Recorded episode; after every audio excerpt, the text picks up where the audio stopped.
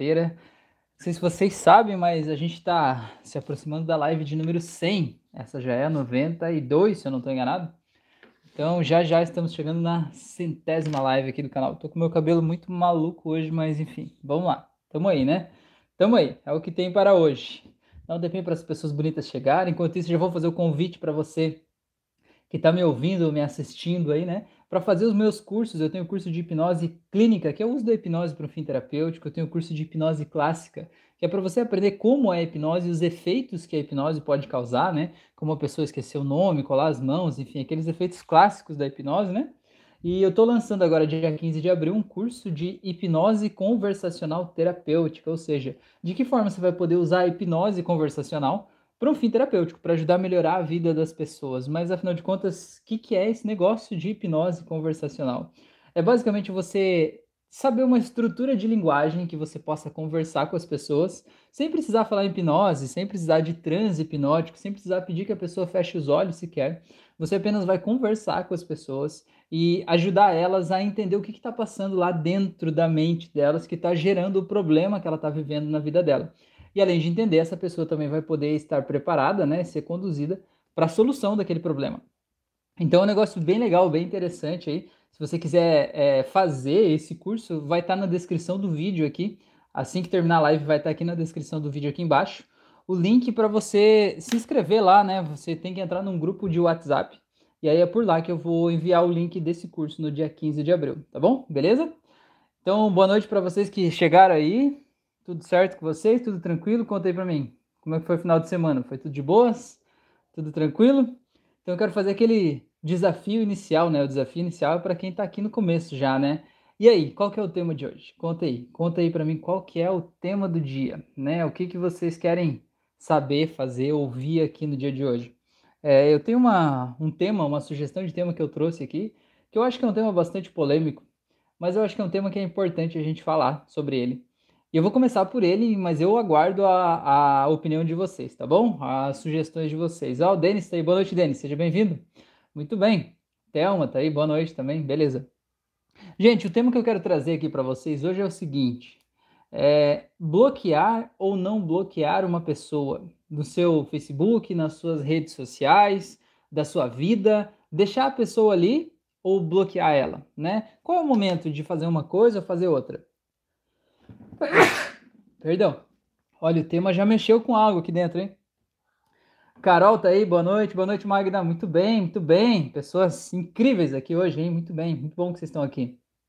Então, gente, e aí? O que vocês pensam sobre isso? Vamos fazer essa. A Magda Saúde, valeu. Vamos fazer essa, essa uma enquete aqui no início. E aí? Já vocês são a favor de bloquear uma pessoa que talvez está tirando a tua paciência? Ou de não bloquear ninguém? Vocês têm uma política de manter sempre a porta aberta?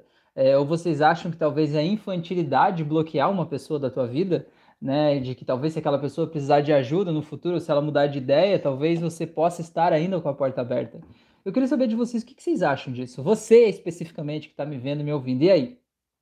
Você é a favor de bloquear uma pessoa que está enchendo o teu saco?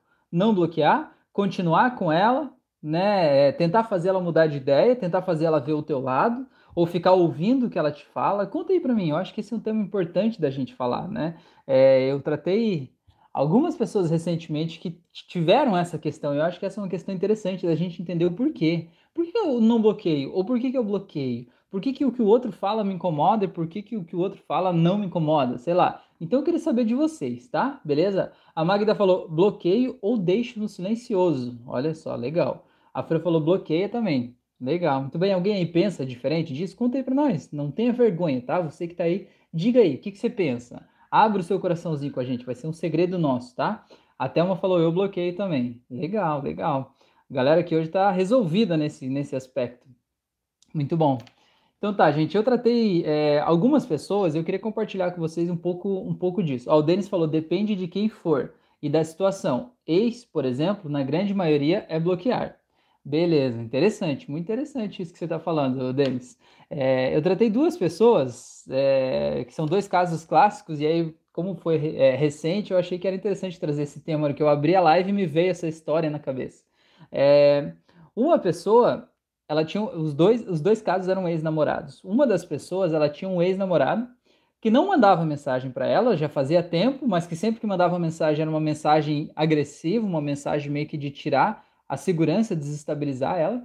Só que essa pessoa se sentia responsável por aquele ex-namorado, né? Foi um relacionamento um tanto quanto abusivo, e ela achava que se ela fechasse aquela porta, a outra pessoa lá, aquele ex-namorado, ia ficar sozinho no mundo, ela não ia ter ninguém que entendesse ele do jeito que essa pessoa entende. Então essa pessoa, mesmo fora do relacionamento há anos, já ela se sentia ainda meio que responsável pela outra pessoa. E por isso ela não bloqueava, por mais que a pessoa machucasse ela. Beleza? O outro caso é o caso de um, de um fim de relacionamento também, né? E a outra pessoa também só mandava mensagem de alguma forma é, fazendo essa pessoa se sentir para baixo, se sentir diminuída, se sentir é, fraca, né? Se sentir impotente, sentir que não era boa o suficiente. Mas essa pessoa, ela tinha né, tudo no mundo dela ali para criar um bloqueio, né, uma resistência, dizer, não, chega, né, eu não preciso ouvir isso. Porque, na verdade, a gente acaba ouvindo o que a gente acha que merece ouvir. Anota isso. Você é tratado do jeito que você acha que você merece ser tratado, tá bom? Você está sendo maltratado é porque você acha que você merece ser tratado assim. Pode acreditar em mim. Quando você achar que você merece ser tratado diferente, você vai encontrar uma porta, um jeito diferente de agir em relação à tua vida, em relação às pessoas, em relação às coisas. Então, enquanto você ainda continua nessa situação, é porque no final das contas, dentro de você, você acha que merece. Talvez você ache que merece porque você se sente culpado por algo que aconteceu no passado. Talvez você ache que deva alguma coisa para outra pessoa e por isso é, seria muito injusto da sua parte, seria uma falta de gratidão da sua parte simplesmente fechar a porta agora, né? E por isso você acha que você deve ficar ouvindo aquela monteira de coisa, ou talvez você acha que no final das contas aquela pessoa talvez vai mudar um dia e que se você deixar a janela aberta, mesmo que a pessoa fique te jogando veneno ali, em algum momento ela vai cansar e ela vai crescer e vai atingir uma maturidade ali, né? E vai parar de fazer isso. É, a questão é a seguinte: quanto tempo essa pessoa pode levar para ela atingir essa maturidade, né? Quanto tempo essa pessoa pode levar para ela parar de querer te machucar? E, e quanto das coisas que a pessoa fala, elas de alguma forma machucam você? Por mais que às vezes você não admita que essas coisas estão te machucando, né? Quanto dessas coisas machucam você e te incomodam? Ó, oh, Malu tá aí. Boa noite, Malu. Seja bem-vinda. Muito bem. Quanto dessas coisas que te incomodam? Porque, sabe, às vezes as pessoas falam uma merda pra gente e a gente ouve aquilo e a gente diz assim: ah, isso é tão idiota que não preciso nem responder. Só que aquilo ali fica martelando na tua cabeça, né? Você perde um tempo tentando explicar por que, que você não é daquele jeito, mesmo que você não fale para outra pessoa, mas tentando provar para si mesmo que você não é daquele jeito, que você não tá daquele jeito, né? E tem pessoas que elas são especialistas em ver o seu ponto fraco, ir lá e cutucar bem lá, né? Como o Denis falou, o caso de ex-relacionamentos, né? Uh, um ex-relacionamento geralmente sabe exatamente onde dói. Então, se ele quer te machucar, ele vai saber exatamente onde é que está a ferida, né? Vai saber exatamente onde enfiar o dedo ali. Então, a questão é essa, eu queria trazer essa, um pouco dessa luz, desse entendimento, né? Para a gente discutir isso, né? Não existe certo, não existe errado, né? Cada um faz o jeito que acha melhor, porque afinal de contas a vida é nossa. Mas a questão é, até que ponto vale a pena a gente ficar ouvindo um monte de porcaria, né? Até que ponto vale a pena a gente deixar uma porta aberta que fica ferindo a gente, sabe? Até porque eu sempre digo, a gente não tem pálpebras nos ouvidos. Não sei se vocês já pararam para pensar nisso, né? Você chega numa cena lá, por exemplo, que tá ruim, e você não quer ver aquela cena, você fecha os olhos, você fecha suas pálpebras e você não vê. Mas os teus ouvidos, eles continuam ouvindo, né? Então, às vezes, aquelas mensagens que a pessoa te manda, por mais que você só bateu o olho ali, aquilo ali ressoa dentro de você, né? Porque uma portinha ainda ficou aberta lá. E por mais que às vezes aquilo não não não tenha nada a ver com a realidade, aquilo ali de alguma forma pode te magoar, pode te afetar, entendeu? É, vou dar um exemplo que aconteceu hoje ainda, foi muito curioso. E acho que até foi por causa desse exemplo que eu trouxe esse tema para a live. É, eu vejo que tudo acontece por um motivo, né? É, recebi, eu recebo vários pedidos de solicitações de amizade no Facebook, né? E aí eu sempre vou dar uma olhada se a pessoa existe, se a pessoa é real, se a pessoa for real, não é aqueles perfil fake lá, né? E ela não estiver falando, é, defendendo nenhum tipo de atrocidade ou barbaridade lá no perfil dela, eu acabo aceitando, né? Aí o que aconteceu? Hoje à tarde, né? Uma pessoa me pediu, solicitou amizade, eu aceitei. E aí, agora há pouco, a pessoa mandou uma mensagem no Messenger e disse assim: Oi, eu disse: Oi, tudo bem? É, tipo assim, né? Que, que foi, né? Aí a pessoa disse assim: Você está tão cansado? Meu, vai tomar naquele lugar, entendeu? Eu fui lá, Excluí, desfiz a amizade, excluí, bloqueei a pessoa. Falei, pelo amor de Deus, eu não preciso disso na minha vida, entendeu? Porque esse é o tipo de, de comentário, é o tipo de energia que desgasta a gente. Desgasta porque se você entrar na energia, você vai ficar explicando por que que tá, ou por que que não tá, ou por que que é, ou por que que não é. E se você não entrar na energia, você vai ter que ficar se defendendo e mostrando que você não tá, entendeu? Então tem coisa que simplesmente não vale a pena, sabe? Simplesmente não vale a pena. Agora a questão que eu quero trazer aqui para essa live de hoje é: e se eu pensar, ah, não devo nunca fechar uma porta com ninguém? E se essa pessoa ficar me a, a, a, atazanando a vida todos os dias, entendeu? Todos os dias ele falando que você tá cansado, porque você é isso, porque você tá não sei o que lá. Sabe? Eu acho que esse é um processo de autoconhecimento um processo de autorrespeito. E você saber que se você quer respeitar as outras pessoas, né, é, entendendo que, é, vendo elas como pessoas adultas, vendo elas como pessoas que vão mudar, pessoas que devem ser respeitadas, cara, primeiro você deve respeitar você mesmo, entendeu? Então, é, eu conheço uma pessoa que elas, não, eu sou contra esse negócio de bloquear as pessoas porque eu acho, né, que isso é uma infantilidade, então eu tenho que ser adulto. Só que essa pessoa que decidiu ser adulto é a pessoa que fica sendo cutucada o tempo todo por uma outra pessoa, né? E essa outra pessoa sabe onde dói. E cada vez que essa outra pessoa cutuca lá onde dói, essa outra se joga para baixo, né? Porque de alguma forma ela acaba sendo tendo as suas forças minadas ali, né? Mas de alguma forma essa pessoa ainda acha que ela deve ouvir aquilo. É por isso que eu digo, o que você está vendo, o que você está ouvindo, é o que você acha que deve ouvir. É o, aonde você acha que deve estar, tá, entende? E quando você achar que deve, uma, deve receber uma coisa diferente, quando você achar que deu de uma coisa que não serve para você, e você achar que merece algo diferente, você vai saber se colocar de um jeito diferente, né? Então, por exemplo, uma dessas pessoas que eu atendi, é, ela não bloqueava essa outra pessoa, que é um ex, né? E esse ex, ele vinha, falava um monte de merda e bloqueava a pessoa. Tipo assim, não quero nem ouvir a tua opinião, só tô aqui falando, né, vomitando em você todas as barbaridades que eu quero, e antes de você responder, eu bloqueio para que eu não veja a tua resposta. Aí quando eu quiser te falar mais alguma coisa, vem aqui, desbloqueio, vomita merda em você, bloqueio de novo e continua a minha vida. Cara, e aí eu pergunto, até que ponto você merece ser o pinico do outro, né? Até que ponto você merece ficar ali se você não tem nem mais uma relação, sabe? E essa que é a pergunta. Da onde é que vem essa crença de não, não posso bloquear uma pessoa, tirar da minha vida, né? Porque eu tenho que ser uma pessoa adulta, forte, firme, bem resolvida e tal. É, até que ponto isso é real e até que ponto isso é uma carência no final das contas? É uma carência de eu quero que as pessoas sempre me vejam bem. Eu não quero que alguém tenha uma imagem ruim de mim. Eu não quero que alguém pense que eu sou uma pessoa ruim né, esse, esse ponto que eu queria trazer para a discussão aqui, para a gente analisar um pouco sobre isso, tá bom? Deixa eu ver o que mais vocês falaram. Ellen, tá aí, boa noite, seja bem-vinda. É, vamos lá. A Thelma falou: desde o dia que aprendi a me livrar de tudo o que faz mal, passei a viver melhor. Tem pessoas que são tóxicas, já sofri muito por causa de pessoas ruins.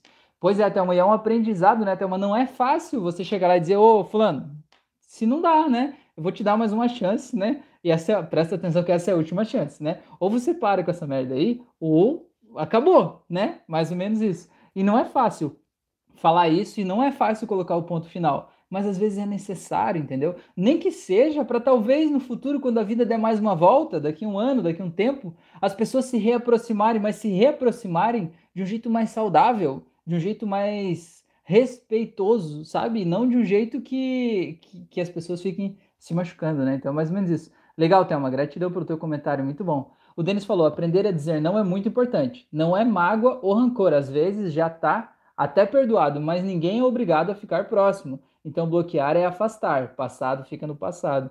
Exatamente, Denis. E às vezes a pessoa não está nem te xingando aquela pessoa do passado.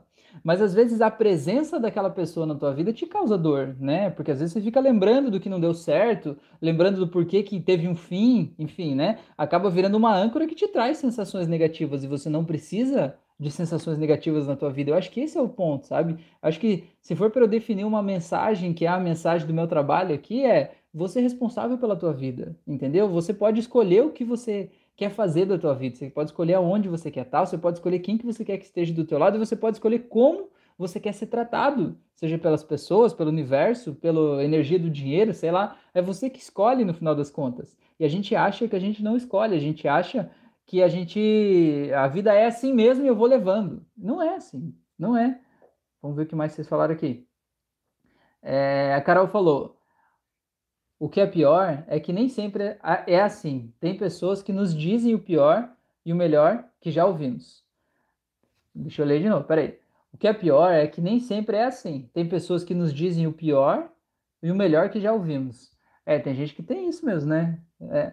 Daniela tá aí. Boa noite, Dani. Seja bem-vinda. A Fran falou: É para você o que está atrás da conduta de não bloquear? Será que a pessoa quer que todo mundo goste dela? É exatamente isso, né, Fran? No final das contas, a pessoa que não toma uma atitude de bloquear, ela quer que todo mundo goste dela, né? E na verdade, tem pessoas, inclusive, que elas não tomam uma atitude, né, de, de bloquear ou de se afastar, ou às vezes de colocar fim a um relacionamento, enfim, porque no final das contas elas não querem ser a ruim da história, entendeu? É, eu já atendi uma pessoa uma vez que ela não aguentava mais o casamento dela, ela estava frustrada, né? Não conseguia mais dividir a vida com aquela pessoa que estava ali, mas ela não tinha coragem de, de pedir, né? De pedir a separação, ou de seguir em frente, ou de dizer que deu, ou de falar para a pessoa. Então ela fazia um monte de coisas conscientemente que ela sabia que irritavam a outra pessoa, que que, que tiravam outra pessoa da, da, sua paz de espírito, né? Como se pensasse assim, eu vou transformar a vida do outro no inferno, para ver se ele cansa disso e ele sai. Ele que vai embora. Porque aí, além de tudo, eu fico no papel de vítima, né? Ai, pobrezinho de mim, tô aqui, fui abandonado ou abandonada, me deixaram aqui, né? E aí você tem um ganho ainda do tipo, ah, eu é que sou o coitado da história, né? Gente, você está fazendo isso, isso é manipulação, né? Não seja, não precisa disso, entendeu? Se você não está contente com algo, você tem que ir lá e falar para a pessoa, por mais que doa, por mais que seja desconfortável, mas a gente tem que dizer, a gente tem que falar. E se não der para falar e não tiver discussão, não tiver diálogo, né? Eu sou a favor de a pessoa ir lá botar um bloqueio, botar um fim, né? E se bloquear na rede social não resolver, a pessoa estiver próximo de você, te seguindo no teu trabalho, não sei o que lá, não sei aonde, tem ordem de restrição judicial para isso, né? A justiça é, é, eficiente e rápida nesse sentido, né? Então, o que eu quero dizer é que você não precisa estar tá sofrendo é, só pela necessidade de querer agradar as pessoas. Mas você não precisa, não quer dizer que você não possa, entendeu? Esse que é a parada do livre-arbítrio, né? Se você quer estar tá lá sofrendo, dizendo, ai meu Deus, a pessoa vem aqui, me humilha, me xinga, ainda mostra a mensagem para os outros, né? Diz, olha aqui como eu estou sendo tratado, é um direito teu, é um direito teu. Mas esse direito teu está sendo exercido de uma forma que está gerando problema para você e não para os outros. Belezura? Vamos ver.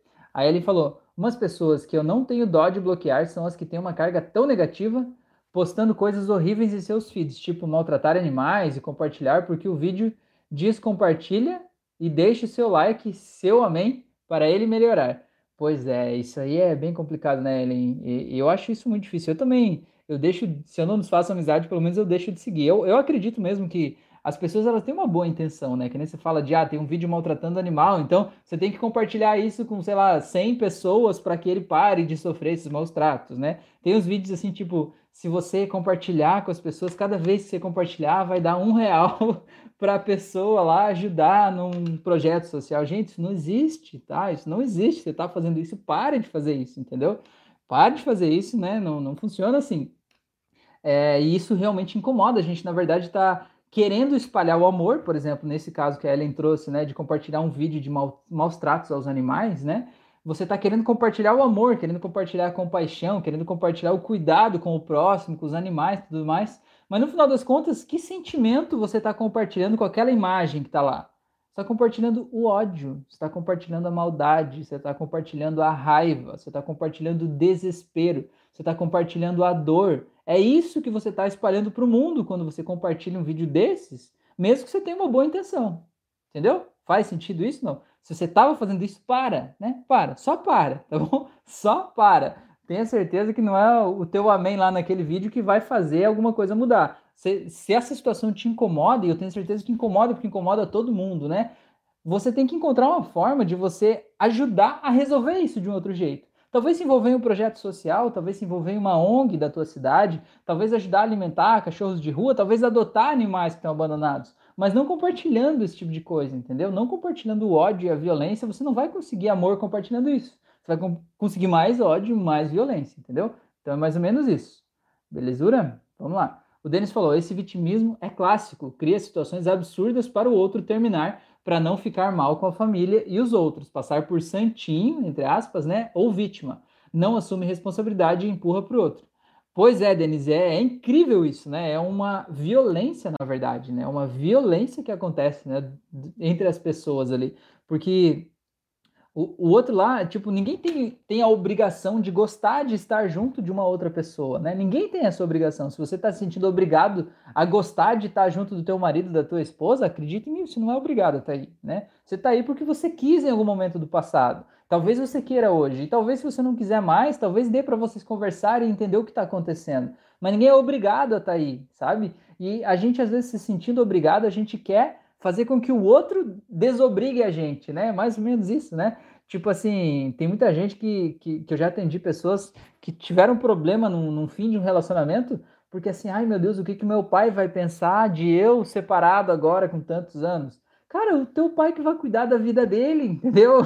Ele tem a vida dele para cuidar. Se cada, até vi uma imagem uma vez que eu achei muito legal que falou assim: se a gente organizar bem certinho, bem certinho, cada um cuidar só da sua vida, vai dar tudo certo, né? Vai dar tudo certo. Cada um cuidar só da sua vida, vai ficar tudo bem, né? E a gente pode fazer isso. Então não é desrespeito aos pais nem nada do tipo, mas meu, até que ponto você vai deixar de lado a tua vida para você fazer algo ou deixar de fazer algo que você acha que talvez vai é, impactar outras pessoas ou que você acha que vai desagradar alguém. Cara, você não está aqui para agradar ninguém, você está aqui para agradar você, você está aqui para ser feliz, entendeu? No final das contas, quando chegar lá no, no último suspiro, lá, né? Vai importar o que você viveu, não vai importar quem você agradou, ou se você bloqueou alguém no WhatsApp lá, não vai ter importância nenhuma no final das contas, entende? Né? Você acha assim, tipo, ah, é, tipo aqueles filmes, né? É, alguns filmes espíritas são assim, né? A pessoa morre, chega no céu, aí chega lá, tem um alguém que estava presente na vida dela que vai receber ela, né?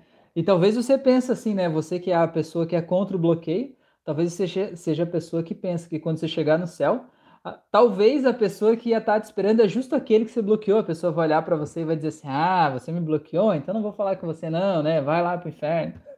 Alguma coisa assim, só pode ser no final das contas, né? Porque por que, que você acha que você merece ficar ouvindo um monte de merda, né? O teu ouvido não é pinico, pelo menos o meu não é, né? E o que eu quero dizer é que você tem o direito de escolher fazer com, com o teu ouvido o que você quiser fazer, né? E ninguém tem nada a ver com isso. Então esse é um ponto importante, né? Quantas vezes a gente deixa a nossa vida de lado para querer agradar os outros, ou como esse caso aí, né? Querer desagradar os outros para que o outro tome uma atitude e a gente saia de vítima, né? Tem muita gente que é, que é manipuladora, assim, narcisista e que acaba é, sabendo cutucar as pessoas, provocar as pessoas para ter uma reação da pessoa e quando aquela pessoa reage, aquela pessoa vira um monstro, né? Aquela pessoa vira uma pessoa terrível, né? É, eu conheço até crianças assim, crianças irmãos, por exemplo, né? Um vai lá e aí os pais e todo mundo que conhece ah, fulano lá é o santinho, nossa, ele é tão bom, ele é maravilhoso, né? Ele é incrível. Mas o irmão dele, nossa, o irmão dele é uma peste. O irmão, ele briga, ele bate, ele berra, ele xinga, ele é terrível, ele tá o tempo todo reinando e tal. Só que se você for olhar bem, bem, bem, bem mesmo, né? Olhar com muito detalhe, muita atenção, você vai ver que aquele que é o, santinho lá é meio que o santo do pau oco, né? No final das contas, é ele que cria os problemas, só que ele fala baixinho, ele é manipulador, ele é articulado, né? E ele vai lá e ele cutuca o outro numa hora que ninguém tá vendo, mais perto. E daí quando o outro grita, o outro bate, o outro explode com ele, aí os pais vêm o quê? Só vem o outro explodindo. Diz, olha aí, ó, terrível, tá aí sempre brigando, sempre esperneando, né? Tadinho do teu irmão. E o, e o, manipulador sai o quê? Sai de vítima, né? Ai, tadinho, olha, eu tava aqui parado assistindo TV, ele veio e começou a me bater. Né? É um comportamento que às vezes os adultos incentivam nas crianças, às vezes por falta de tato, às vezes por falta de prestar atenção, às vezes por falta de estar presente no momento e acaba se refletindo na vida adulta. A gente acaba levando isso para a vida adulta e a gente se comporta exatamente assim. Você acha que aquele irmãozinho manipulador que faz o outro bater nele para ele sair de vítima, você acha que quando ele crescer, tiver um relacionamento, ele vai agir diferente disso? Ou quando ele tiver num trabalho, ele vai agir diferente disso? Não vai, ele aprendeu a ser assim, né? Ele aprendeu que desse jeito ele ganha as coisas, mesmo que ele perca muitas outras, né? Mas no final das contas ele aprendeu que ele ganha assim. E às vezes a gente está envolvido numa trama, né? De pessoas que são realmente muito manipuladoras, narcisistas, que jogam a gente para baixo, que desmerecem quem a gente é, jogam a nossa autoestima lá no chão. E aí, de repente, a gente diz assim: não, mas eu não posso bloquear porque eu sou uma pessoa iluminada aqui, né? Eu sou uma pessoa que, que sempre deixa a porta aberta, porque no final das contas eu não quero que ninguém me veja como uma pessoa ruim, né? Então, acho que era esse o tema né, que eu queria trazer aqui nessa discussão inicial. Já foram 24 minutos já, meu Deus, nem, nem sabia que era falar tanto desse assunto. Foi bastante, hein? Gente, é... eu queria falar de mais desse caso ainda que eu estava falando, né, de pessoas manipuladoras, narcisistas, né? É que uma pessoa que de alguma forma cria um relacionamento abusivo, né? Digamos se você está em um relacionamento abusivo, ele nunca começa diretamente abusivo. Aquela pessoa que é abusiva, ela sempre é a pessoa mais incrível do mundo, a pessoa mais maravilhosa, a pessoa mais linda, mais respeitosa, a pessoa mais inteligente, mais articulada, a pessoa que te faz se sentir a pessoa mais especial do mundo, porque o manipulador, ele é muito observador, né? Ele repara coisas em você, ele repara o que é importante para você, ele sabe te ganhar e te conquistar, ele sabe falar as coisas certas, né? E ele enche a tua bola, você se sente a pessoa mais inteligente do mundo. Só que aí a partir dali, ele começa a fazer alguns pequenos jogos, né? E esses pequenos jogos vão minando a sua confiança aos poucos, né? Como, por exemplo, eu estava assistindo uma série ontem com a Fran, e o que a moça falou é, é, é, lá daquela série foi muito, assim, o que acontece na prática, né? Por exemplo, no caso, a mulher estava falando que o, o ex-marido dela, ele falava assim, uma vez ele disse assim, ah, não usa maquiagem, você fica muito mais linda sem maquiagem. Mas ela sempre usava, então ela passou a deixar de usar. Aí ele diz assim: ah, não coloca essa roupa, em vez de, de biquíni, usa maiô, que fica mais bonito, e você sempre elogiando, né? Porque você é linda, você fica melhor assim e tal. E ela falou assim que depois o você é linda, você fica melhor assim, vai sumindo dessa frase, só vai ficando, não usa maquiagem, vai de maiô, coloca uma roupa mais comprida, né? Não fala com tal pessoa, né? E aí isso aí, de repente passa a ganhar um tom meio áspero, meio violento, meio agressivo, e acaba um, ganhando um tom meio de cerceamento da liberdade, sabe? Como se você me pertencesse e eu é que mando aqui, né? E acaba se constituindo um relacionamento abusivo. Então é que nem a síndrome do sapo fervido, não sei se vocês conhecem, já ouviram falar. A, a síndrome do sapo fervido é a seguinte: se você pegar um sapo e jogar ele numa panela de água quente, ele vai pular fora, ele vai sair fora. Ele diz: Não, isso não é para mim. Agora, se botar o sapo na água fria e colocar no fogão e ir esquentando aos poucos aquela água, o sapo vai ficar lá até ele morrer cozido, porque quando ele perceber que está quente demais e tentar sair, ele não vai ter força nos músculos da perna para ele sair de lá. E aí já é tarde demais, entendeu? Então, o relacionamento abusivo é tipo a síndrome do sapo fervido. E quem olha de fora diz assim: não, eu não acredito que aquela pessoa está lá. E aquela pessoa ainda está fazendo de conta que está tudo bem, que está tudo certo, né?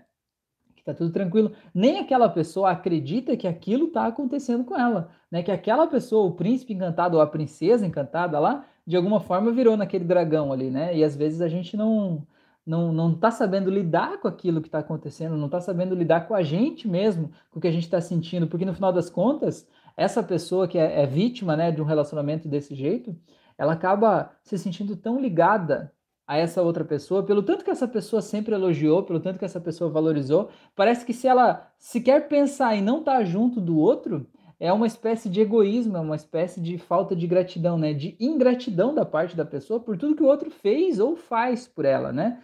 Como tem aquela frase, aquela frase típica, né? Não, não deixa faltar nada aqui em casa. Mano, que século você tá vivendo, meu? O que, que é faltar nada? Quer dizer que se você enfiar comida na tua boca, aí você pode aguentar qualquer coisa. Cara, a vida não é só isso, né? A gente tem muitas oportunidades, a gente tem coisas incríveis para viver aqui, né? Então, o que eu acredito muito nisso, né? Na nossa capacidade de se empoderar e de mudar a relação que a gente tem com as outras pessoas. Isso, como eu volto a dizer, não quer dizer que é o fim de um relacionamento, não quer dizer que é o fim de um casamento, quer dizer que é o fim de uma relação doentia, certo? E você se empodera e diz, ó, oh, mano, seguinte, a partir de agora é desse jeito. Dá para ser ou não dá? Não dá? Beleza, então, então não dá. Né? Agora dá para ser, a, o nosso amor é maior do que essas diferenças? É, então vamos fazer dar certo. Mas tem horas que a gente precisa parar e colocar os pingos nos is, né? Para coisa fluir e acontecer naturalmente, tá bom? Gente, então estamos em 30 minutos já de live. Eu acho que já está suficiente por hoje, né? Se vocês quiserem saber mais alguma coisa, ou se eu não tiver é, tiver deixado algo que eu não deixei claro aí para trás, me contem aqui. Senão eu já vou finalizando aqui já, porque esse primeiro assunto já foi, tá bom? A Carol falou: é, como ter contato zero quando se tem filhos e como não cair nas armadilhas, porque toda vez que estou decidida, caio numa conversa fiada. Caio numa conversa fiada. Então, Carol, você mesma está dizendo que essa conversa é fiada, né? É, eu entendo que os filhos, eu acho que esse é o ponto interessante da gente saber separar, né, Carol? Os filhos, eles são uma união que ela não se desfaz, né? É impossível você pode ter um ex-marido, você pode ter um ex-chefe, você pode ter um ex-namorado, mas você nunca vai ter um ex-filho. E o filho nunca vai ter um ex-pai ou uma ex-mãe, porque isso não existe, né? Existe uma ligação sanguínea, uma ligação que está no nível de DNA, né? Tá lá na, nas moléculas da pessoa, tá marcado, tá arquivado. Então, assim, o que eu vejo que é interessante a gente entender, se, quando é o caso, né, de um, de um fim de relacionamento, e a gente, de alguma forma, tá conectado por meio dos filhos, né, é, entender que a tua ligação com os teus filhos, ela não vai diminuir nem desaparecer, e a ligação dele com os filhos também não vai diminuir ou desaparecer. Ou pelo menos não é um problema teu o que vai acontecer da ligação dele com os filhos. Isso é um problema dele com os filhos, certo? É, a gente entender que a gente não precisa ser melhores amigos. Às vezes a gente vê muito filme na TV e a gente vê nos filmes lá, ai que lindo, o casal se separou, eles são sempre juntos, né? Eles jantam juntos, eles vão viajar juntos, e aí cada um tem um novo relacionamento, tá todo mundo junto, abraçado, nas festas de, de aniversário e tal. Cara, é bonito nos filmes, mas na vida real nem sempre é desse jeito, entendeu? Na vida real, às vezes, fica tantas coisas ali machucando as pessoas, sabe? Que às vezes as pessoas terminam um relacionamento e tudo que elas querem é punir o outro. Tudo que elas querem é magoar o outro, sabe? Tentar é, tirar algum tipo de, de, de, de, fazer o outro sangrar mesmo, sabe? É, por exemplo, às vezes um dos dois diz, ah, eu vou pedir a guarda dos filhos, mas aquela pessoa nem quer ficar com os filhos, né? todo o universo dele está mostrando que ele não quer. Por que, que ele está dizendo isso? Para chantagear a outra pessoa que hum, hum, acredita que não consegue viver sem aqueles filhos, né? Então o importante é você entender que a ligação mãe e filhos, pai e filhos não vai se desfazer no fim de um relacionamento, por exemplo. Acho que esse é o ponto mais importante. E o outro é que você não precisa obrigatoriamente manter contato com o pai das crianças por causa das crianças. O legal e o ideal, né, é você não falar mal desse pai para os filhos, porque isso acaba prejudicando os filhos, né? E isso acontece muito em fim de relacionamento. Tipo, ah, porque o teu pai não fez isso. Porque olha aqui, ó, né? Tem uma pessoa que eu tratei que dizia assim: a mãe ia dar vacina nele desde que ela era criança. E a mãe dizia: Ah, tá vendo? Ó, eu que tô aqui, teu pai não tá aqui, porque teu pai não tá nem aí, porque teu pai tem outra família, porque teu pai deixou a gente, porque teu pai é um bandido, porque teu pai é não sei o que lá. Cara, isso não é legal, né? Isso atrapalha a vida das crianças, né? Mas também não precisa endeusar a pessoa e fazer de conta que nada aconteceu. Ah, somos best friends forever, né? Às vezes não é, e tá tudo bem, não é?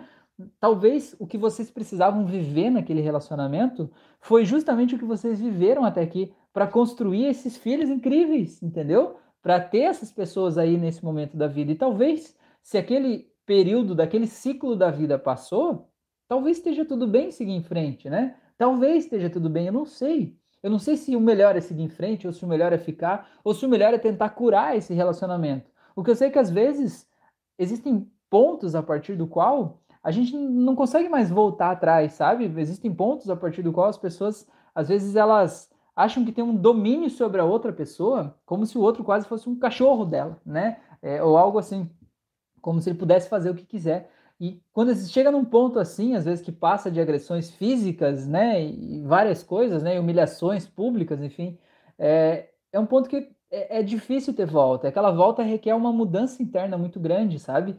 E não adianta você querer mudar a outra pessoa, né? É, quanto mais a gente se esforça para querer mudar a outra pessoa, mais o outro vai ir para o lado oposto, para mostrar que você não manda nele, que é ele que decide, né, no final das contas. Então, o importante é a gente se empoderar, independente do outro, independente dos filhos, né? Entender que a gente tem filhos e que os filhos são a coisa mais importante da nossa vida. Mas olha só, vou dar um exemplo aqui, Carol. Não sei se é o teu caso, né? Mas vou dar um exemplo aqui. Imagine que você tem uma filha ou um filho, né? Sei lá. Eu tenho certeza que você vai querer que o teu filho ou a tua filha seja uma pessoa livre, uma pessoa independente, uma pessoa empoderada, uma pessoa que se sinta livre para viver a vida dela ou dele do jeito que quiser, com quem quiser, aonde quiser, não é? Não é isso que você quer? Eu acho que todo pai quer isso pro seu filho, né? Quer liberdade, quer que ele se sinta bem com ele mesmo, se aceite, sabe? E não se sinta preso a nada, né? Muito menos, muito menos quase num cárcere privado, às vezes, no relacionamento. Mas, Carol, para que os teus filhos possam ter essa liberdade que você gostaria que eles tivessem, você precisa dar o exemplo, entendeu? Os teus filhos não vão fazer o que você fala para eles, eles vão fazer o que você faz. Então, se você quer que os teus filhos estejam empoderados, você é que tem que ser empoderada primeiro de tudo, e, né? E às vezes a gente coloca a culpa nos outros, do tipo assim, olha, eu não tomo uma decisão de sair do casamento por causa dos meus filhos. Cara, às vezes os filhos estão sofrendo muito mais lá naquele casamento que tem todo, tanta discussão, tanta briga, estão vendo os pais tristes, às vezes um ou os dois estão cheios de vícios para tentar suportar aquela vida que não serve mais para eles, sabe? Tentando manter um ciclo ali de algo que já fechou há muito tempo. E às vezes simplesmente ter um espaço de respiro, né? Um espaço é, é, de tranquilidade é a melhor coisa que pode acontecer, sabe? Já tratei várias pessoas que o principal trauma que elas acessam quando vão fazer a terapia, vão fazer a hipnose, né? Na regressão, é um trauma de quando elas eram crianças e os pais estavam brigando, mas brigando de verdade, sabe? Por exemplo, lá, o pai chegava em casa alcoolizado, batia na mãe, e aquela criança estava morrendo de medo de ela apanhar também. Muitas vezes ela sofria abusos físicos também, né? É, medo de morrer, sabe? E, e, vivia naquele medo, sabe? E tipo, é, a melhor coisa que aconteceu na vida dessas pessoas foi justamente quando os pais se separaram, porque elas puderam ter o quarto delas, elas puderam ficar tranquilas sem achar que alguém ia entrar gritando, discutindo, que iam se matar a qualquer momento, que ia sair tiro dali, né? Simplesmente puderam estar lá. E foi melhor para os dois, tanto para o pai quanto para a mãe, porque os dois puderam sair de um, de um negócio conflituoso que estava ali para os dois, né? E puderam seguir as suas vidas, né? Então não estou aqui dizendo que eu sou a favor do divórcio, muito pelo contrário, né? Eu estou aqui dizendo que eu sou a favor do empoderamento e que quando as pessoas amam a gente de verdade, as pessoas ficam felizes de ver que a gente está empoderado. As pessoas ficam felizes de ver que a gente está bem, que a gente está feliz, né? E é isso que importa no final das contas. Tá bom? Então vamos lá. Deixa eu ver o que mais vocês falaram aqui. É... Tan, tan, tan, aqui. A Carol falou, no fundo tenho esperança, são 10 anos. Pois é, Carol, são 10 anos, então os filhos são pequenos, né? E aí fica aquele pensamento, ah, como é que é, meus filhos vão crescer sem o pai, né? Fica uma sensação assim, eu vou negar aos meus filhos a oportunidade de, de ter um, um pai presente na vida deles. Mas às vezes você está dando a eles a oportunidade de ter uma vida que não é a vida que eles merecem ter, né? Mais ou menos isso. O Denis falou, pessoas controladoras são perigosas. Quando a manipulação não funciona e você diz não, explode tudo. Inferno na Terra. Pois é, Denis, é isso aí. É uma bomba relógio, né? E tipo assim, geralmente por que, que você acaba dizendo sim, né, Denis? Você acaba dizendo sim justamente para não explodir, porque a explosão é tão grande, né? É um Big Bang tão grande quando aquilo ali explode, que você, para evitar que exploda, você acaba, ah, vai, vai, vai, vai, vai, vai, faz, faz aí, eu faço aqui, tipo, ah, eu vou trocar de roupa lá, vou fazer qualquer coisa aqui e tal, tá tudo bem. Só para evitar o confronto. Só que quanto mais a gente evita o confronto, mais energia a gente está dando para esse confronto. E da próxima vez que você dizer não, disser não, aquela explosão vai ser ainda maior, porque a pessoa vai estar tá esperando um sim, ainda com mais força, né? ainda com mais intensidade. A Carol falou: já ultrapassei todos os meus limites, e mesmo assim, é só ele vir arrependido que eu acredito. É, tento deixar nossos filhos de fora. Sou filha de pais separados, sei bem como é. No meu caso, só falta eu sair de burca. Pois é, Carol. Então, olha só, olha o que você falou aí, olha que importante que você falou. Eu sou filha de pais separados. Ó, provavelmente você tem registrado dentro de você a sensação de abandono, do tipo, ah, eu fiquei com a minha mãe, então você registrou em você a falta do teu pai. Como foi difícil você crescer, passar a infância, adolescência, não sei em que momento teus pais se separaram, mas crescer e passar todos aqueles períodos sem o teu pai. Como era difícil, talvez, o dia dos pais na escola e você não poder ter o teu pai perto. Como era difícil sentir aquela ausência, né? Que os amigos tinham o pai e você não tinha. E você está tentando evitar que os teus filhos passem por esse mesmo sofrimento que você passou, certo? Agora, você tem certeza que os teus filhos vão passar pela mesma dor que você passou caso você esteja separado? Você não tem como ter certeza disso, certo? É, o que você precisa, né? Que não que você precise, mas o que é ideal, né? é você encontrar uma forma de você curar o teu passado, curar a dor dessa memória. Porque se você vê quanto doeu em você crescer sem o teu pai, por exemplo, eu estou só levantando uma, uma suposição aqui, né? Se você vê quanto doeu em você crescer sem o teu pai, você vai fazer tudo que tiver ao teu alcance para que os teus filhos não sofram essa mesma dor, certo? Nem que isso inclua se anular, nem que isso inclua cair em mais uma conversa fiada, como diz você, né? Nem que isso inclua dizer, não, vou tentar fazer dar certo de novo, enfim, né? nem que isso inclua, às vezes, a gente aceitar muito menos do que a gente merece, aceitar, às vezes, agressões físicas, psicológicas e tudo mais. Mas a questão é: será que os teus filhos vão sofrer do mesmo jeito que você sofreu? Será que o pai dos seus filhos vai se distanciar deles do mesmo jeito que talvez o teu se distanciou de você? Será que a gente está vivendo a mesma história? Será que os teus filhos não seriam mais felizes É, só com você ou só com ele? Não sei, não sei que idade eles têm, não sei como é que é a relação de vocês, não sei de nada. Só estou levantando possibilidades aqui, né? É, será que não podia ser mais leve para todo mundo? Todo esse processo de um jeito diferente, né? Então é, é, é mais ou menos mais ou menos isso, tá bom? É, a Cláudia falou aqui, boa noite, só consegui entrar agora, estou perdido no conteúdo dessa live. Alguém pode me ajudar nisso? Boa noite, Cláudia. Seja bem-vinda. Aqui eu não defini o tema no início, mas agora a gente está falando de relacionamentos abusivos, né? Eu acho que é isso que a gente está falando, né? A gente está falando de tanta coisa. A gente foi, falou de bloqueio de WhatsApp, falou de conseguir se afastar de pessoas que fazem mal para a gente, e isso trouxe a gente para o tema relacionamentos abusivos, fim de relacionamentos, né? Pensando sobre os filhos, será que a gente deve é, encerrar um relacionamento, já que tem filhos envolvidos? Como manter um relacionamento saudável com um ex ou uma ex?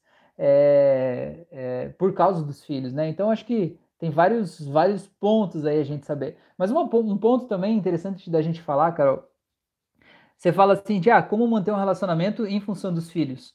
O importante também é a gente saber que não é porque tem filhos que você precisa manter um canal aberto em relação a tudo. Já que, fazendo uma ponte com o início dessa live, a gente estava falando sobre bloquear lá no WhatsApp, nas redes sociais, enfim é, bloquear a pessoa, né? Não é porque talvez você tenha um relacionamento funcional com aquela pessoa, ah, porque precisa buscar o filho no final de semana, precisa às vezes buscar na escola, precisa fazer tal coisa, precisa acertar detalhes de pensão, sei lá. Não é porque você tem esse tipo de relacionamento com a pessoa que você precisa ouvir um monte de barbaridades pelo telefone ou por mensagens, enfim.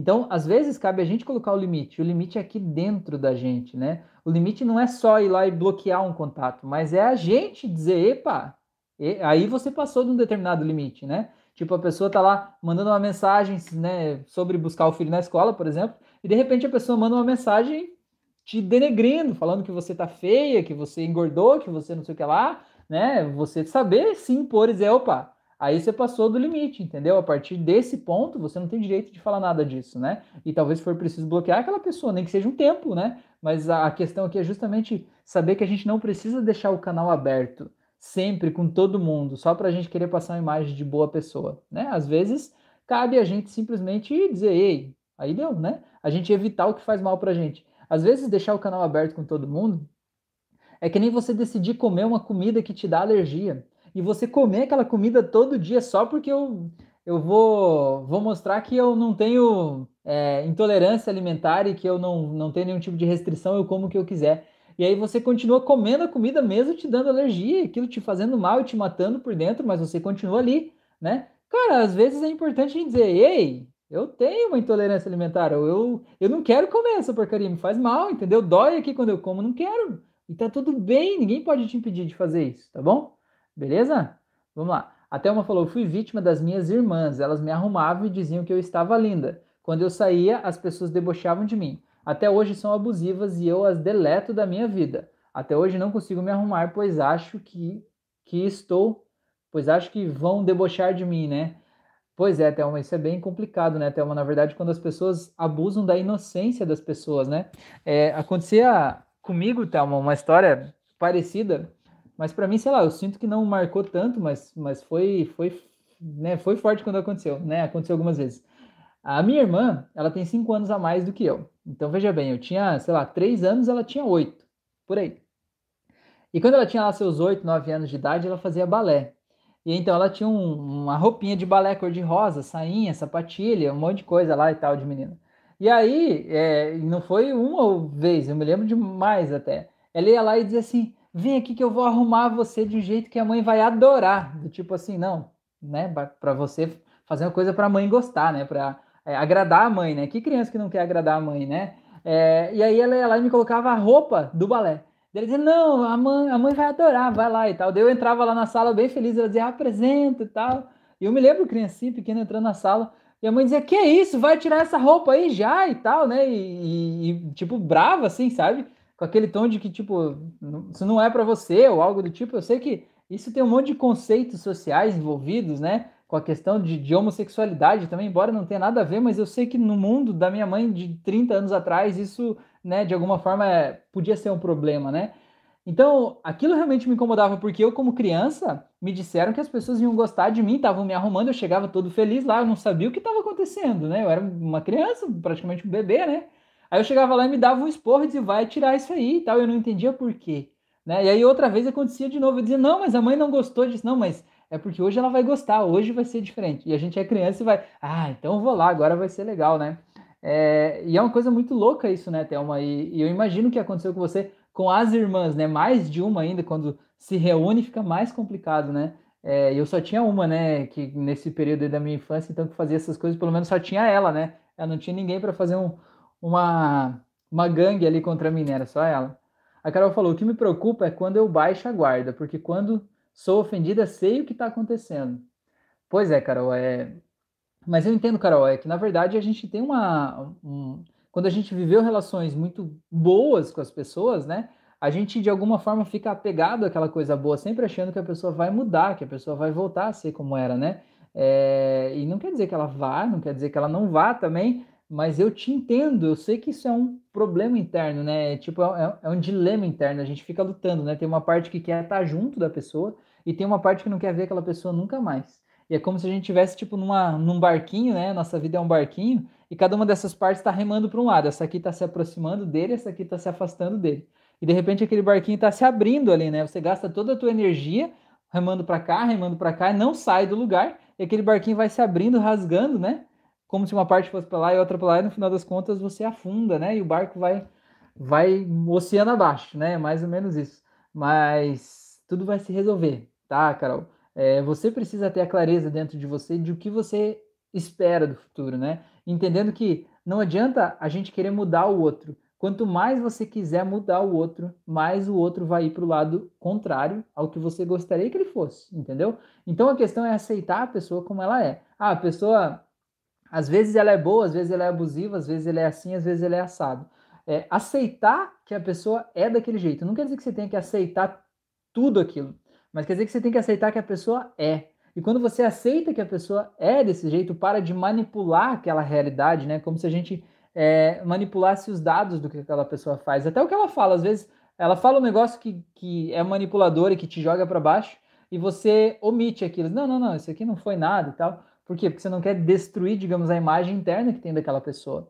Só que é, a gente precisa olhar para aquilo de uma forma clara, para ter clareza do que, que é aquilo, para daí sim a gente poder tomar uma decisão e saber se a gente vai ou se fica, o que, que a gente vai fazer, né? Para ter essa, essa clareza de para onde a gente está indo, né? E sabendo que, como eu falei antes, né? Relacionamentos é, abusivos e muitas vezes com pessoas manipuladoras, né? É, elas não são ruins o tempo todo elas geralmente são muito boas, né? Elas te fazem se sentir bem, mas na hora ali que o bicho pega, né? Ou na hora que você precisa, ou na hora que é conveniente para a pessoa, ela vai lá e te joga no chão de um jeito terrível, assim, né? E aí depois é uma pessoa agradável, que tá ali sempre junto, né? Passando a mão, dizendo, ah, que bonito tá aqui e tal, né? E eu sei que a pessoa fica confusa, né? Porque parece que vivem duas pessoas dentro do outro. Mas a questão é saber, será que vivem duas pessoas lá? Ou será que aquela pessoa ela age por ela, né? Por o que é conivente para ela, desculpa, o que é conveniente para ela, sem levar em consideração o que você quer, né? Como se estivesse te deixando de lado e fazendo apenas o que é conveniente para ela. Então, é mais ou menos isso, são questões a se tomarem. Carol, tem um dever de casa para você, então, lá aqui no meu canal do YouTube tem uma auto-hipnose que chama auto-hipnose para controlar a indecisão, tá? Então, o meu convite para você é que faça essa auto-hipnose hoje antes de dormir e coloque lá as tuas duas opções, né, do que você pensa sobre o futuro. E veja lá essa de controlar a indecisão, qual das duas opções vai lhe parecer mais agradável, com base em tudo que a gente faz de ressignificações lá dentro daquela auto-hipnose. E talvez a partir de então você tenha uma resposta, tá bom? É, ó, a Carol falou, vivo numa indecisão permanente. Beleza, então vai lá, Carol. Aqui tem as playlists, né? Procurei auto-hipnose e procurei essa da indecisão. A Cláudia falou, fui ca casada por 21 anos. Por volta dos 8 anos do primogênito, resolvi resgatar a profissão e a partir daí me deparei com uma pessoa estranha no casamento. Pois é, Cláudia, isso é uma coisa muito comum, né? A, na nossa sociedade patriarcal, machista, né, muitas vezes as mulheres acabam meio que se deixando de lado, né? É, acabam deixando de lado quem elas são, né? Muitas vezes a profissão, a vida como um todo para se dedicar à maternidade. Eu sei que a maternidade é uma coisa linda, eu tenho duas filhas pequenas, né? É, minha esposa está sempre presente ali, né? E às vezes aquilo é o momento que a pessoa precisa viver, né? Ela quer estar junto daquele ser humaninho ali, né? Ela não quer que aquela criança esteja em outro lugar e às vezes as condições ambientais permitem que a pessoa esteja ali. E aí a gente está lá, a gente vive, está junto, se dedica, se doa, mas chega um determinado momento que aquele ciclo de estar tá ali todo dia, o dia todo daquele jeito, ele termina. Não quer dizer que a criança não precise mais da mãe, mas quer dizer que a mãe sente que ela tem mais para doar para o universo, para o mundo, para o trabalho, né? Ela, ela, tem como se sentir muito mais produtiva e sentir que ela está fazendo a parte dela, vivendo a missão dela, talvez desempenhando uma profissão, talvez fazendo alguma outra coisa fora. E nesse momento, às vezes, aquele marido ele está muito acomodado com a situação do jeito que está, ele passa a se sentir ciúmes, né? Ele passa a querer controlar a pessoa, ele passa a tratar mal por achar que aquela pessoa está lá fazendo isso só para provocar ele, ou só para estar tá em contato com outras pessoas, ou às vezes ele tem ciúmes de colegas de trabalho, né? E aí acaba tornando aquela relação todo um inferno, assim, né? E, e é muito incrível que essas mulheres, elas voltam a trabalhar e depois, quando elas ainda voltam para casa, né? Para, digamos, fazer as atividades domésticas, elas ainda precisam ter uma atividade dobrada, que muitas vezes aquele parceiro ainda não auxilia nas atividades de casa, né? Como se não fosse responsabilidade dele, né? Então, tipo assim, ah, você quis ir trabalhar, então se vira para fazer suas coisas, mas ainda tem que continuar fazendo tudo que você fazia aqui, né? É mais ou menos isso, né? É uma coisa bem, bem complicada, né? Mais ou menos isso, né, Cláudia? É, deixa eu ver aqui. A Carol falou que vai fazer com certeza. Legal, a Cláudia falou: busquei terapia de casal, já que sou psicóloga, mas ele não quis. Ah, que legal, mas que legal que você foi, Cláudia. Isso que é, é muito importante, né? A gente não pode basear a nossa vida nas decisões dos outros, né? Você propôs, ele não quis, você disse, tudo bem, eu vou, né? É, a Cláudia falou, no meu caso, deixei a minha profissão para alavancar a dele, um escritório de contabilidade. É, enfim, percebi, percebi as sutilezas da manipulação. Se fazia de bonzinho por um lado, me estimulava, mas na real me boicotava. Pois é, Cláudia, olha só que louco isso, né? É, você, digamos assim, deixou de lado a tua profissão, como você falou, para incentivar o negócio que você disse que era dele. Mas no final das contas não era dele, era um negócio de vocês, não é? Era o escritório de contabilidade da família. E às vezes a pessoa sai do relacionamento e fica assim, tipo, ah, eu não contribuí com nada, né? É, tipo, o, escritório é meu, você não contribuiu com nada, vai embora sem levar nada, né? É um negócio bem complicado, assim, né? E por isso que os tribunais estão cheios de processos aí de, de é, fim de relacionamento, né? É um negócio muito louco isso, né? Das pessoas quererem machucar o outro, né? A Thelma falou: tem muitas pessoas sofrendo e ainda não se deram conta que o problema não está em nós, e sim nas pessoas abusivas e controladoras que nos rodeiam. Pois é, Thelma, isso que você falou é uma coisa importante, né? A pessoa não achar que ela é sempre culpada, porque o, a pessoa abusiva, a pessoa manipuladora, sempre vai fazer você achar que você é o culpado, que você tem culpa de tudo. Até quando ele explode, a culpa é tua, porque você deu motivo, porque você fez algo errado, porque você é, não, sei lá, não fez as coisas direito, né? É, então, isso que você falou é importante, você ter a clareza que a culpa não é tua, né?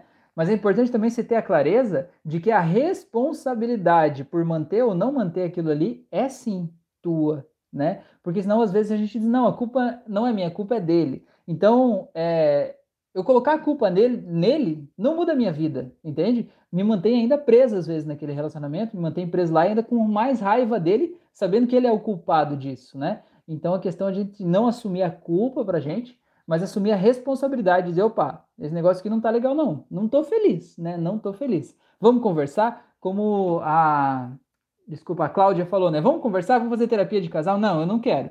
Então beleza, então eu vou, né? Não se deixar de lado assim pelo que o outro quer, né? É, tá, vamos lá. Rodrigo falou: faço terapia com hipnose, mas sempre fica aquele pensamento: Será que não estou gastando dinheiro, já que não sinto que estou em transe?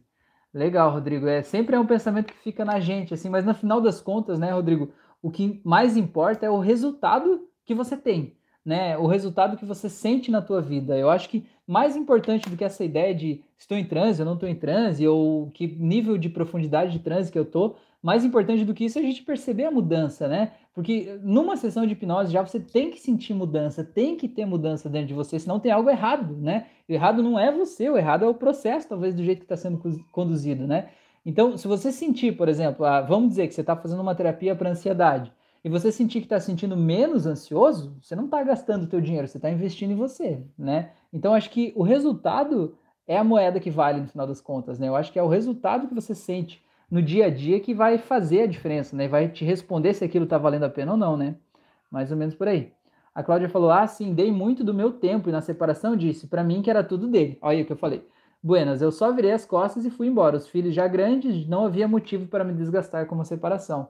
Pois é, Cláudia, só que é aquele ponto, né? Às vezes a gente deixa uma vida toda para trás, né? E acaba sendo injusto.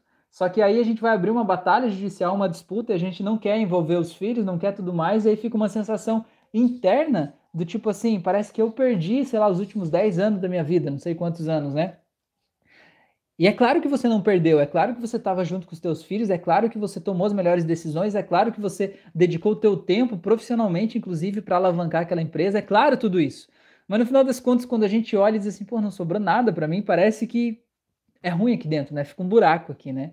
Mas a questão é a gente preencher esse buraco aí de amor, preencher esse buraco aí de todas as coisas boas que a gente viveu e a gente perdoar quem passou pela nossa vida, seja lá quem for, né? E perdoar não é porque a gente vai amar essa pessoa de novo, não é porque a gente vai ter um relacionamento de novo, mas é para a gente soltar a dor daquelas lembranças e poder seguir em frente, né? Poder retomar a vida, poder retomar aquela Cláudia lá do passado, né? Aquela Cláudia antes dos filhos nascerem, ela ainda existe aí dentro, né? Como seria se aquela Cláudia, diante dos filhos nascerem, estivesse vendo você hoje, né? O que, que ela diria para você, Cláudia? O que, que aquela Cláudia, diante dos filhos nascerem, diria para você hoje? Por onde que ela diria para você começar?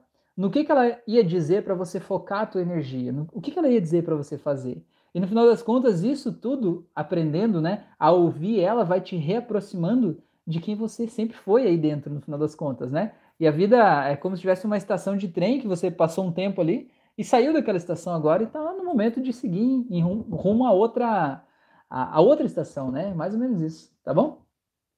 A Cláudia falou: busco essa formação em hipnoterapia para ajudar mais meus pacientes. Que legal, Cláudia. Então, eu tenho o curso de hipnose clínica que está aqui na playlist do canal, está na descrição desse vídeo também. Se você clicar ali, já vai direto para a primeira aula do curso, tá? De hipnose clínica.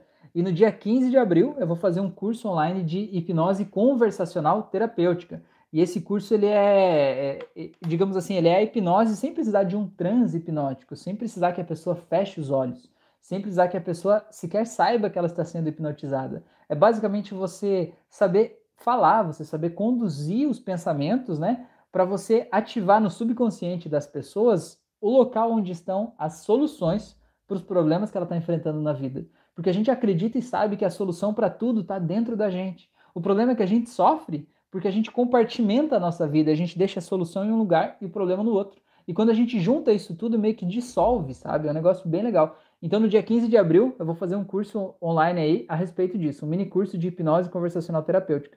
Está mais do que super bem convidado aí, tá bom? Beleza? Gente, quero agradecer demais a atenção de vocês, então, fazer meu comercialzinho básico aqui no final, né? é, dizer, convidar vocês para fazerem o meu curso de hipnose clínica, de hipnose clássica. No dia 15 de abril vai ter o hipnose conversacional terapêutica. É, para vocês fazerem as minhas auto-hipnoses aqui do canal, tem 84 auto-hipnoses, mais várias meditações guiadas da Fran. Tem playlist para tudo aqui em cima, é só você acessar a playlist ali é, adequada né, para você saber.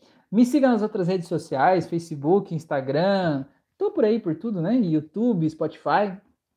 Cada mídia tem conteúdos diferentes, então é legal você me seguir para a gente também se conhecer melhor, interagir mais, né? E, obviamente, se você quiser fazer um processo terapêutico comigo, seja uma sessão de hipnose ou seja um processo, né, com algumas sessões, algum tratamento, então você pode me mandar uma mensagem lá no Instagram e aí eu te explico certinho como é que funciona, como é que funciona o processo, né? as sessões são feitas assim por chamada de vídeo. Então é assim, você precisa de um fone de ouvido como esse aqui com microfone e tem um celular, né, para você fazer lá na tua casa e você precisa estar em um lugar onde você não vai ser interrompido aí no período de umas duas horas, mais ou menos, que é o período que leva a minha sessão. Tá bom?